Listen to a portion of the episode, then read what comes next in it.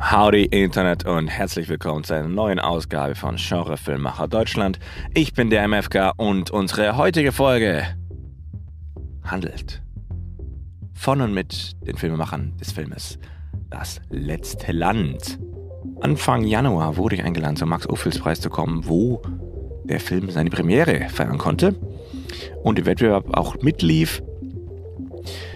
Dort habe ich auch das Interview geführt, das ihr jetzt gleich hören werdet.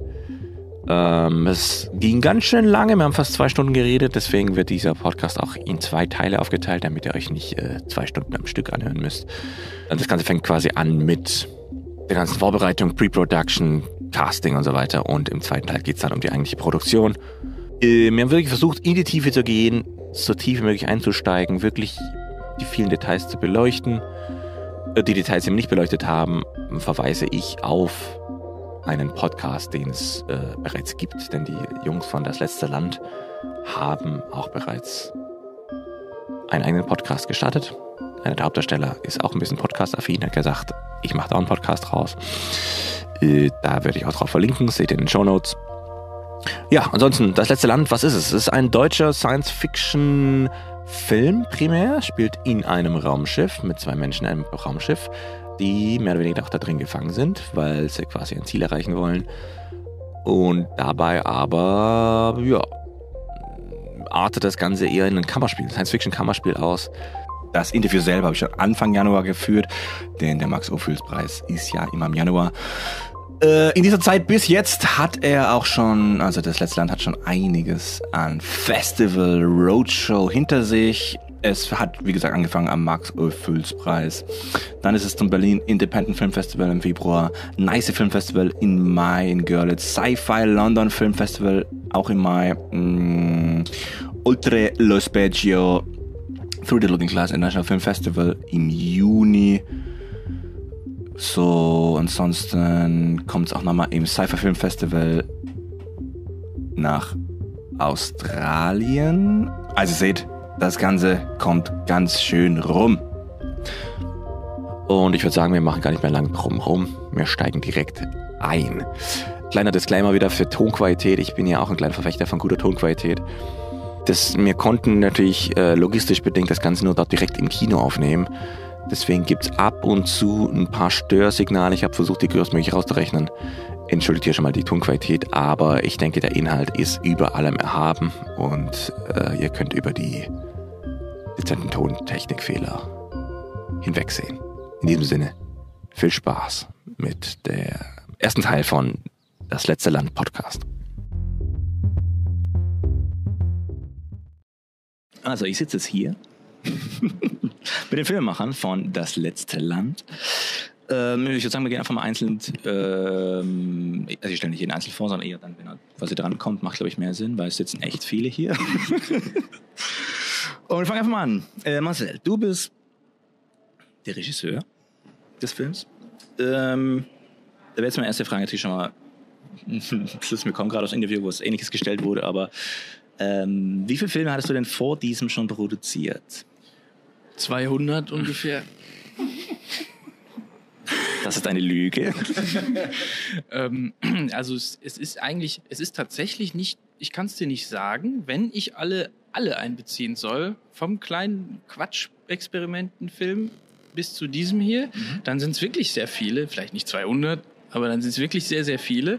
Aber sagen wir mal, wenn man die alle wieder rausnimmt, dann gab es vor diesem, diesem Film vielleicht noch so einen äh, Fantasy-Film, Alorion. Aber der ist schon, äh, der ist der, den man, an dem man an, an, am schnellsten nochmal denken würde, aber auch der, äh, der, der ist in, in der Schublade geblieben. Also das hier, das letzte Land, ist der erste Film, der jetzt veröffentlicht wird. Deswegen das wäre genau die Frage. Okay. Und deswegen ist das eigentlich der erste Film. Ne? Ja. Der erste veröffentlichte Film. Ja, ja.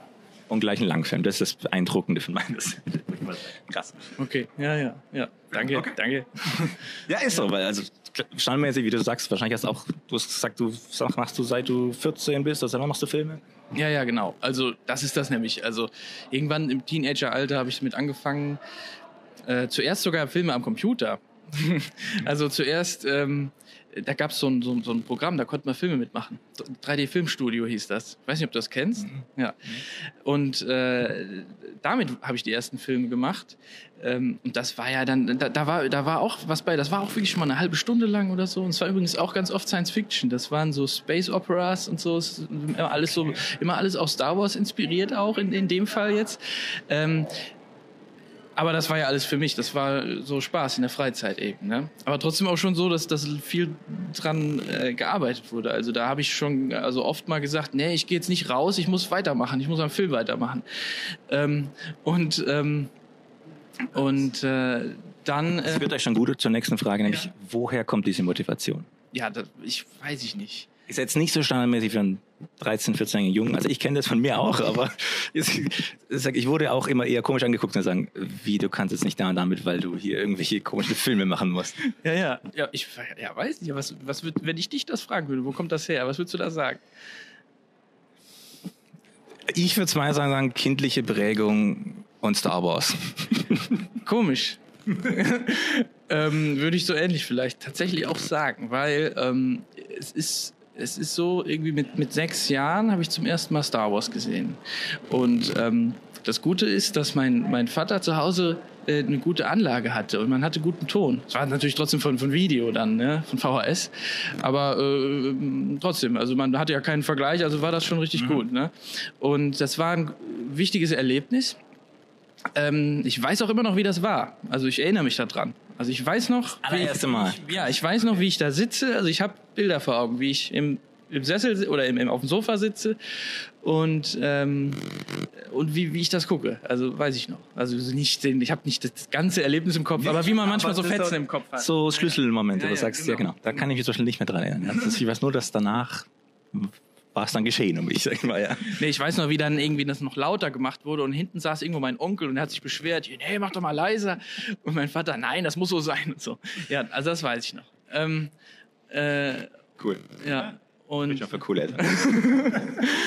ähm, ja, und äh, gut, klar, irgendwie hat es damit was zu tun, aber es ist ja trotzdem nicht gesagt, nur deswegen wollte wollt man das selber machen. Das ist ja trotzdem nicht, äh, nicht irgendwie alles und das, keine Ahnung. Also weiß ich nicht. Ähm, aber auf jeden Fall, irgendwann war es so und dann ähm, äh, musste dann irgendwann aber auch mal eine Kamera her. Ne? Und dann ähm, wurden andere Sachen dann gedreht. Dann auch draußen, da bin ich wieder rausgegangen dann. Ne?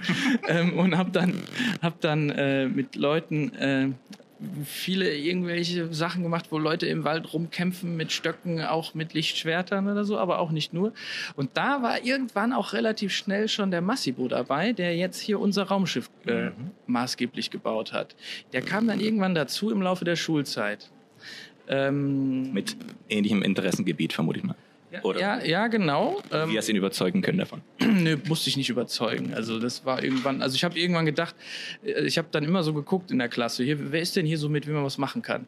Und dann hat sich das so ganz schnell ergeben, habe ich gesagt, ja, hier wollen wir mal was machen, hier wollen wir mal einen Film drehen und so. Und dann so, ja, ja, und so. Und dann, also, so, also ganz, ganz einfach so. Und dann ähm, gab es auch noch so ein paar andere und so, aber der Massimo war dann einer, der konnte dann auch Ausstattung. Also der konnte da auch schon mir irgendwelche Waffen bauen oder sowas. Oder, oder irgendwas da, oder Kostüme oder so. Dann, ja, und ähm, und auch äh, relativ früh in der Schulzeit habe ich mit, mit, dem Torben, der jetzt hier den Adam gespielt hat, auch schon mal was gedreht. Da war der auch schon mal dabei. Der hat die erste Filmrolle bei mir in, äh, in, in der neunten Klasse oder so mhm. war das. Äh, in meiner neunten Klasse. In meiner neunten, stimmt. Und du warst ja dann noch jünger. Ja, ja, irgendwie in der in der achten oder siebten oder so. so. Ja, irgendwie so, genau. Ja, da hat er den Faust gespielt. Okay, ja, sehr anspruchslose Rolle. Man, man, muss ja klein anfangen. Das ist okay, ja, alles klar. Ja, nee, das war aber, ähm, nee, das war, ähm, das war aber für, für einen Deutschkurs. Also das war was für die Schule. Mhm. Ne? Da habe ich dann auch schon damals, habe ich den Lehrern angeboten, hier äh, kann ich nicht auch statt einem Aufsatz einen Film machen mhm. und so. Voll gut, ja. Ja, aber manchmal, also ein paar Mal durfte ich das, ja, ja. Und da war, war dann der Torben auch schon mal dabei, genau. Ähm, und naja gut, ähm, und so ging es im Studium ja weiter. Also da wurden weiter irgendwelche Filme gemacht und da kam irgendwann der Johannes dazu. Also weil, äh, ähm, weil da ging es auch schon darum, äh, wenn ich äh, diese Idee mit diesem Raumschiff mit zwei Leuten da drin, wenn ich die umsetzen will, dann brauche ich äh, zwei Leute und ein Raumschiff. Zwei Leute ist, das kriegt man schon hin, aber ein Raumschiff ist schwieriger. Erstmal muss man das mal rausfinden. Wenn ich kein Raumschiff habe, dann, äh, dann äh, habe ich gar nichts. Ne? Dann, und, aber nur dann kann man weitermachen. Und dann muss man das erstmal überlegen. Äh, und dann irgendwie habe ich den Johannes kennengelernt im, im im, äh, dann äh, irgendwie, äh, das war im Mensa-Foyer sogar irgendwie, und dann wurde irgendwas über Rambo und Platon gesprochen. Und dann, äh, also das wissen wir halt irgendwie noch, dass das irgendwie, Ja, wir wissen ja, zwar, okay. wir wissen nur noch, dass, das, dass die beiden Namen fielen, aber wissen nicht mehr, was genau das Gespräch beinhaltete. Und, ähm, und dann relativ schnell, dann war, das war dann über ICQ, äh, da, das gab's Oh, damals ja, noch, ne? Ja, das weißt du noch. Ne? Ja, ja, ja, ja, ja, natürlich. gut. Ja. Ich meine, nur immer noch auswendig. Ja, gut. Und äh, da äh, fiel der Satz, ähm, äh, Johannes hier mit dem Raumschiff, hatten wir schon mal drüber gesprochen und dann, hey, wollen wir das dann machen mit dem Raumschiff und so, Äh, bauen wir dann, machen wir einen sch- einen schönen Film, machen wir irgendwas, spielt dann im Raumschiff mit zwei Leuten und so. Ähm, äh, und das wird dann auch ein ganz schön kompaktes Projekt, ne? habe ich dann gesagt. Ne? Und ähm, Schön klein halten, ja. ja, ja, genau. Ja, ja. Und dann äh, hat der Johannes gesagt, ja, ja, können wir schon machen, machen wir alles. Und, so.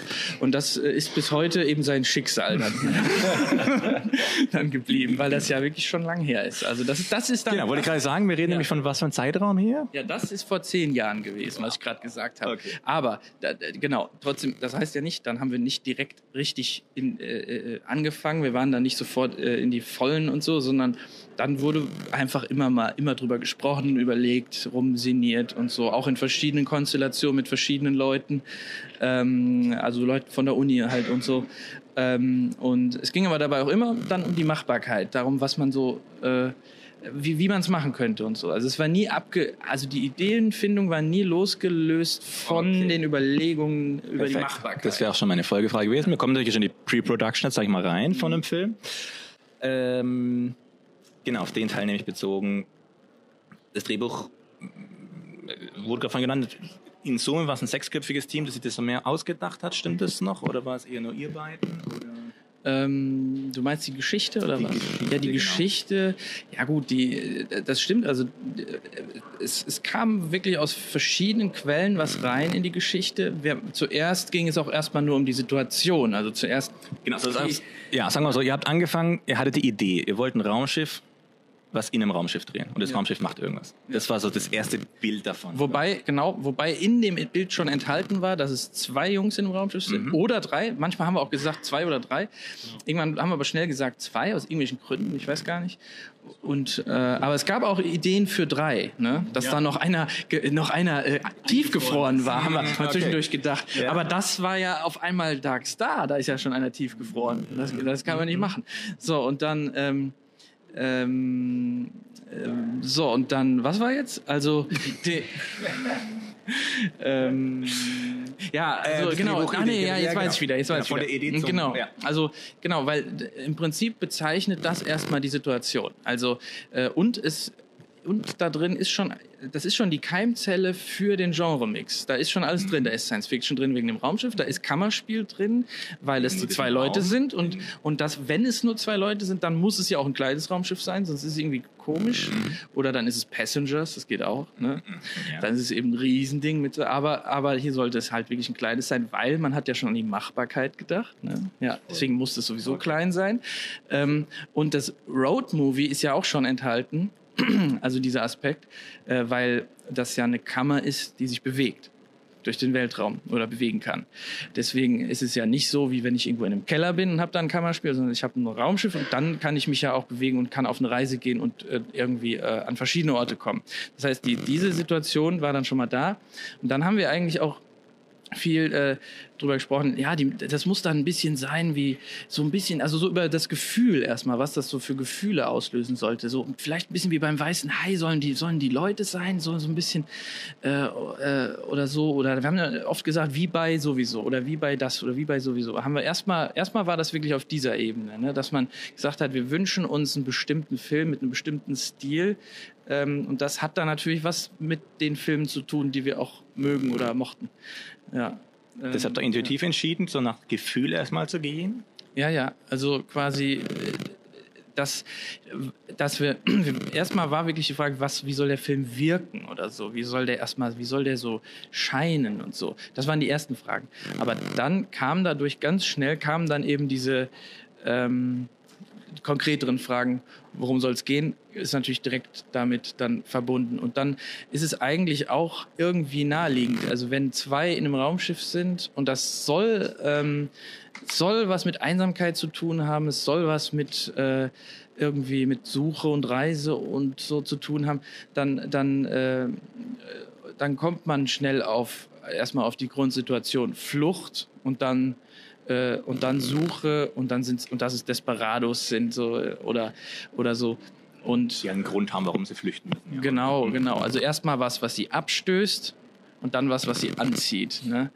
Und ähm, ähm, ja, und, und gut, und dann, und dann sind das einfach, äh, dann entsteht das. Ne? Ich weiß auch nicht, das kann man auch nicht mehr rekonstruieren. Nee, das ist, ja, genau, das ist ja. Dann, das ist ein interessanter Ansatz. Ist ähnlich wie bei mir, ja. Gerade auch, wie du sagst, das mit der Machbarkeit. Das ist immer die Machbarkeit. Also wir haben das Problem in Deutschland, auch im Genrefilm noch mehr natürlich in Deutschland. Es ist erstmal ja ein sogenannter No-Budget-Film. Ich finde es jetzt gar nicht so No-Budget, wenn man es mal zusammenrechnet. Ne? Ihr habt da irgendwas gesagt von 20.000. Ja, ja genau. Oder? Also so, es ist auf jeden Fall irgendwie drunter, unter 20.000. Mhm. Ja gut, nach so bestimmten Definitionen äh, ist es dann No Budget, aber naja, ja, genau, ich meine, meine ich meine, wenn man No hört, dann denkt man auch irgendwie an Null. Ne? Also genau, jetzt auch genau nicht, ne? so. Also, das ist immer genau, das, sage, also, ja.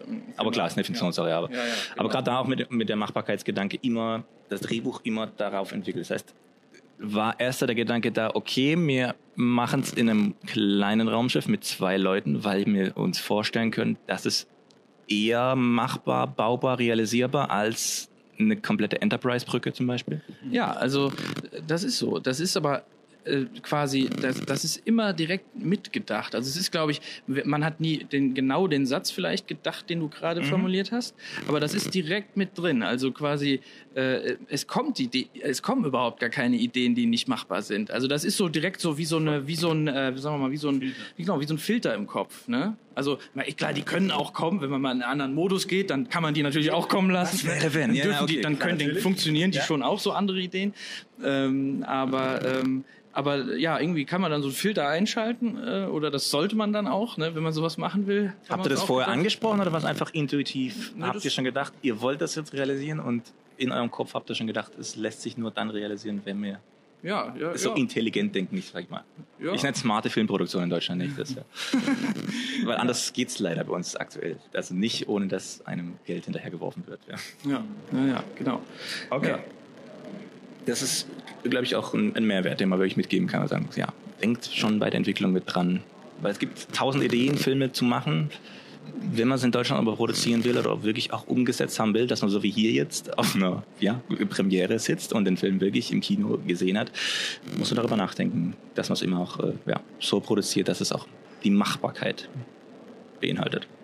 Okay, ähm, Dialoge sind ja auch alle von also ich habe keinen expliziten Drehbuchautor dazugeholt, sondern ich habe das alles selber geschrieben, aus irgendeinem eurer Köpfe erdacht. Genau, also das, das geschrieben habe ich es dann, ne? Mhm. das, das wirklich erstmal erstmal das Drehbuch geschrieben.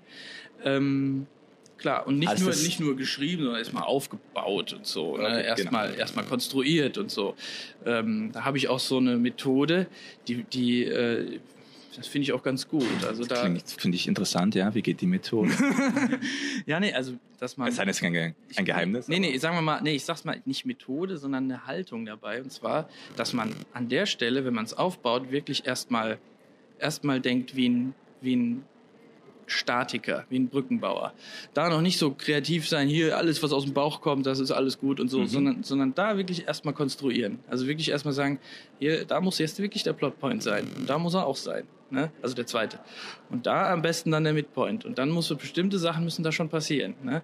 Wenn ich will, dass das irgendwie Momentum bekommt und funktioniert. Ne? Klar, ich kann auch einen Film machen, da ist es extra nicht so, das geht schon auch. Ne? Aber das sollte ein Film sein, da mhm. sollte das schon so sein. Mhm. Ne?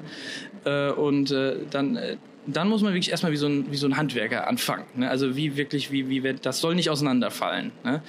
Ähm, und dann ruhig irgendwann die Bauchideen dazukommen lassen und so, aber die dann immer natürlich vor, dem, vor diesem Hintergrund immer beurteilen und äh, gucken. Mhm. Also wenn wir schon von den Ankern sprechen, das heißt, die standen als erstes und sagst, es gibt einen Anfang, es gibt wahrscheinlich ein Ende und einen Mittelteil und dann füllst du den Rest dazwischen auf. Also von der Idee des Plots, sag ich jetzt mal, oder ja, also im Prinzip immer so, dass zwischen den, zwischen den Plotpoints auch so bestimmte Dinge passieren müssen. Man weiß dann, was, was macht so ein Plotpoint aus. Da erhöht sich das Risiko, da gibt es eine Entscheidung, es gibt eine Bewegung von einem Raum in den anderen. Das muss nicht unbedingt ein, äh,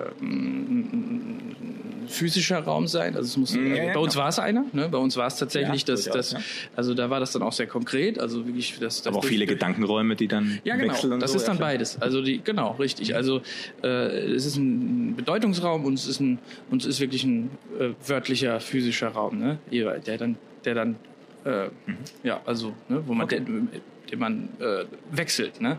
Ja, so bestimmte Eigenschaften, die, die da stattfinden. Und das wurde erstmal gebaut. Ja, und klar, und dann weiß man auch irgendwann, was muss in welcher Szene äh, passieren, grundsätzlich. Und erst dann geht man in die in die Szene wieder rein, in, ins, ins, in die, auf die Mikroebene und erst dann kommen die Dialoge, weil man dann erst weiß, ja, die Szene muss da hingehen. Ne? Okay. Ja, also nicht einfach vorne anfangen, so das habe ich mir immer so. Ne? Ja, das, genau. Das ja, ist ja, vielleicht ja. auch einer der Fehler, den viele Anfänger in dem Bereich machen, das sagen, okay, ich muss jetzt, ich habe jetzt einen Anfang, ich habe ein Ende und dann schreibe ich jetzt von Anfang bis Ende drauf los. Ja, genau. Ja. Stellt sich sehr schwierig irgendwann heraus. Ja, genau. Ja. ja, ja. Aber dann beim Dreh kamen die beiden Schauspieler dazu. Und dann ähm, kommen zwei Individuen dazu. Nein, nein, also dann, dann wird wieder dran gearbeitet. Genau, genau. Das, das ist ja völlig was anderes. Ja, ja, das ist auch, genau. glaube ich, auch ein ganz normaler Prozess, wo ich einfach sage, Drehbuch ist gut, je nach Auslegungsart des Regisseurs, bei mir 50 bis 80 Prozent nur gesetzt, so wie es da drin steht. Der Rest ja. ist noch genau. flexibler man Raum. Man kann ja viel streichen. Also das, das, was man am meisten macht, ist einfach streichen dann. Wäre schon meine nächste Frage nämlich gewesen. Ja. Die Dialoge selber, sind da wirklich alle drin, die im Drehbuch stehen? Oder habt ihr die alle aber gedreht? Oder habt ihr schon vor Ort gedacht, also beim Drehen schon gedacht, hm, brauchen wir nicht, passt das nicht mehr da rein? Vielleicht ist das was, da kannst du mal Milan fragen dann dazu, weil der hat gerade schon der hat schon, ja genau, der hat schon aktiv den Kopf geschüttelt und gesagt, auf keinen Fall. So, genau. Milan Kurz, äh, das ist äh, einer der, der Schauspieler. Ja, genau. Wie hast du das dann empfunden? Ja, also ähm, ich, wir kommen, ich kenne den Marcel schon länger. Mhm. Wir sind befreundet und ich habe die, die Entwicklung des ganzen Projektes so ein bisschen aus der Ferne so mitverfolgt. Und als er mich dann fragte, hier, du bist doch Schauspieler, hast du nicht Lust beim Film mitzuspielen, dann kamen wir schon zusammen. Also das heißt, ich hole jetzt nur aus, um zu sagen, den, den eigentlichen Kern, den eigentlichen Thema des Films kannte ich schon. Mhm. Und das wirkliche Buch kam äh, relativ spät, oder sogar für mein, für mein Empfinden sehr, sehr spät. Dann vorm Dreh war es dann wirklich fertig. Und, äh, und mein erster Impuls war, hm, das ist ein bisschen breit. Also breit mhm. heißt, sagt, es ist, ist, ist sehr, sehr viel und, äh, und uns ist nicht knackig genug. Das war der erste Impuls. Und dann haben wir angefangen zu drehen und wir haben immer äh, vor jedem Tag, weil wir so komprimiert gedreht haben, haben wir so ein Meeting gemacht und haben uns wirklich nur die Schauspieler und der Regisseur in ein Zimmer verdrückt und haben, haben den, das Textpensum oder das Szenenpensum für den Tag durchgesprochen. Und da, ich bin, ich komme vom Theater und ich bin großer Freund des Streichens. Mhm. Und ich bin bei meinen Kollegen auch dafür bekannt, immer zu sagen, ach, was nicht sofort funktioniert, weg damit. Was nicht gemacht ist, kann auch nicht durchfallen. und äh, das ist manchmal, äh, ist dann auch manchmal ein bisschen zu viel äh, des Guten. Und äh, so, so bin ich so in den ersten Drehtag reingegangen und dachte, okay, jetzt muss man hier mal richtig Tabula Rasa machen und, äh, und da muss, muss man viel streichen. Und es hat sich dann aber herausgestellt, dass es gar nicht so viel ist. Aber es war immer was. An jedem Meetingtag hat sich eigentlich herausgestellt, hm, okay, wir müssen die Szene noch ein bisschen, bisschen zuspitzen. Es muss vielleicht auch nochmal ein halber Satz dazukommen oder so, aber prinzipiell ging es immer so darum, hat die Szene eine Dynamik, führt die dahin, wo sie hinführt und, äh, und geht das auch einher mit den Figuren, die wir am entwickeln sind? Also kriegen die das auch so ins Maul? Oder muss man es ein bisschen mundgerechter formen? Oder muss man vielleicht was umstellen? Stimmt dann die Dynamik? Dann haben wir es angefangen nach diesem Meeting, nachdem wir dann vielleicht ein, zwei Sätze rausgenommen haben oder was umgestellt haben, haben wir es dann auch äh, geprobt. Wir hatten das Glück, dass wir auch ähm, oder wir haben uns das genommen, die Zeit hatten wir nicht, aber wir haben es uns trotzdem genommen, auch zu proben, weil es einfach bei so einem Kammerspiel, wo es einfach, äh, wo es wirklich um die Beziehung der Figuren auch geht, ne? wenn man guckt, zwei Stunden lang zwei Typen zu und wenn das irgendwie nicht gut ist, dann, äh, dann könnte ich mir den Film auch nicht angucken. Ähm, und deswegen haben wir uns die Zeit genommen und es wurde auch gewährt, äh, zum Glück. Und dann haben wir geguckt, ja, wie, wie ist das dann im Fluss, in der szenischen Auflösung am Set und so weiter und so fort. Und dann haben wir immer noch mal wieder ein bisschen was umgestellt vielleicht. Ne? Da haben wir sogar vielleicht sogar mehr umgestellt noch, als wir eigentlich beim, bei der Vorbesprechung ja, ja. umgestellt haben. Genau. Weil dann zeigt, ich meine, das kennt jeder, der, der Theater oder Film gemacht hat, wenn man es dann wirklich dann einmal spielt, dann offenbart sich wirklich alles. Ja, ne? Dann weiß man, was fühlt sich gut an. Genau, ja. was fühlt sich nicht gut an. Ne? Du was sagen? Ja, also, weil dann kam nämlich noch die Sache dazu mit der Choreografie. Weil, äh, weil es ist, also alles, was wir gedreht haben, das war auch choreografiert. Das war ein bisschen wie so ein, wie so ein Tanz. Ne? Äh, nicht nur die zwei Schauspieler, allein das schon, also die zwei Figuren, die zwei Darsteller, wie die von wann, wie schnell, wie lang und so weiter sich wie durch das Schiff bewegen. Also in jeder Einstellung, die man dreht. Aber dann natürlich auch, auch direkt äh, mit, äh, in, in Verbindung zum Kameramann, der dann, der dann ich war und dem, zum Tonmann. Und dann musste man sich natürlich immer irgendwie äh, durch den Raum bewegen. So und weil der eben ja. begrenzt war, muss ja, genau. genau kann man sagen, Choreografie sehen, ja. Okay. Ja, genau, genau, genau. Also äh, äh, nicht viel Platz, mindestens vier Leute, manchmal auch noch einer oder so. Und dann ähm, musste man sich das auch immer erarbeiten. Und, und das ging auch erst im Raumschiff. Das Geht, geht natürlich vorher nicht, ist klar. Ja, klar. Also ist klar, ne? das kann man ja erst da machen. Ähm, und das hing auch viel dann damit zusammen. Wann kommt welcher Satz? Wann kommt welches Wort? Wann höre ich auf, irgendwas zu sagen? Wann, wann kommt es dann? Wann geht, wann spreche ich weiter? Oder was auch immer. Also quasi gab es dann auch so eine, sagen wir mal, so eine Choreografie für den Dialog. Also an welcher Stelle, mit welcher Bewegung zusammen sagt, wird was gesagt oder sowas. Ne? Das, das entsteht dann auch erst. Ne? Weil man das nicht im leeren Raum macht. Wenn, wenn wir ein Hörspiel nur gemacht hätten, dann wäre das einfach so im leeren Raum gewesen. Dann hätte das alles eine andere, einen anderen Aufbau, einen anderen, andere, äh, ja, eine andere Struktur gehabt. Weil hier hängt es dann ganz klar damit zusammen, wie bewegt man sich da drin und dadurch dann, wann sagt man was, wie schnell sagt man was und, und so weiter. Ja, das kam dann noch dazu. Und deswegen gab es da auch schon mal Streichungen. Wenn man merkt, ja hier, ich rede ja immer noch, ich stehe schon längst hier und ich rede immer noch, ja, dann muss man eben was schneller sagen oder dann muss man den wieder kürzer machen, den Satz oder so. Weil wenn ich hier bin, muss ich aufgehört haben zu reden, weil dann muss ich das machen. Oder so, ne? Ja. Okay. Ja, die Notwendigkeit, diese Choreografie dann auch zu planen, ich meine, das ist letztendlich wahrscheinlich bei jedem Film so, dass man irgendwie den Tanz mit dem Auge des Zuschauers so irgendwie choreografieren muss. Aber ähm, bei diesem Projekt war es so schön, ähm, dass, dass die Auflösung der Szenen fast immer in ganz langen Takes war. Und, äh, und das mochte ich persönlich super gerne. Weil du hast es ja dann oft, dann drehst du die Szene einmal in der Totalen, dann nochmal von über der Schulter und nochmal hin und her und tralala und dann futtelst du das im Schnittraum dann irgendwie zusammen. Mhm. Und äh, wir hatten viele Szenen, die wirklich lang waren. Ich glaube, die längste Szene ist was, fünf. fünf Minuten tatsächlich, ja. Und aber von diesen fünf Minuten gibt es ganz, ganz viele.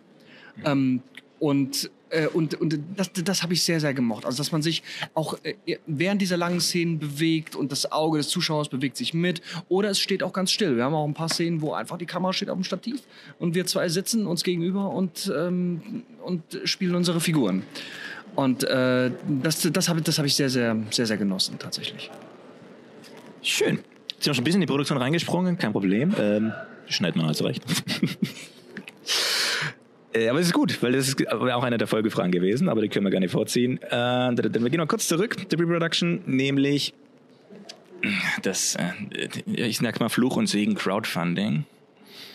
Ähm, für euch scheint es jetzt eindeutig ein Segen gewesen zu sein. Zumindest habt ihr wirklich gefühlt, zumindest keine Probleme gehabt, da nur ansatzweise in der Zeit, in der das ja vorgegeben ist, eine Zeit vorgeben, in der Summe X erreicht werden soll ähm, die zu erreichen. Ich habe gerade vorhin schon angesprochen, es liegt wahrscheinlich an dem Willen der Deutschen, dass sie doch Science Fiction haben wollen. Ihr habt eine deutsche Plattform gewählt, Startnext. Gab es damals Kickstarter noch gar nicht für Deutschland? Oder habt ihr explizit gesagt, ihr wollt, ihr wollt das mit, weil das ist natürlich auch eine Sache, wo ich sage, okay, ich will was unterstützen, aber ich schicke es an irgendeine amerikanische Firma, haben auch viele Deutsche, die es machen wollten, wahrscheinlich ein Problem, dass sie sagen, ich weiß nicht, wo das Geld, ob das wirklich da ankommt und so.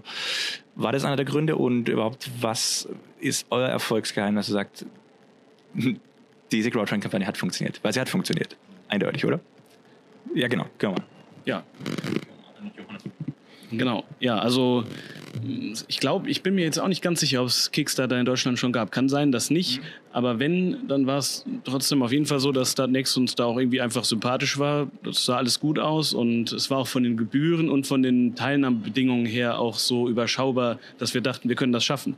Also wir haben ja am Anfang, wollten wir auch noch viel weniger Geld haben und wir haben gedacht, wir kriegen auch überhaupt kein Geld.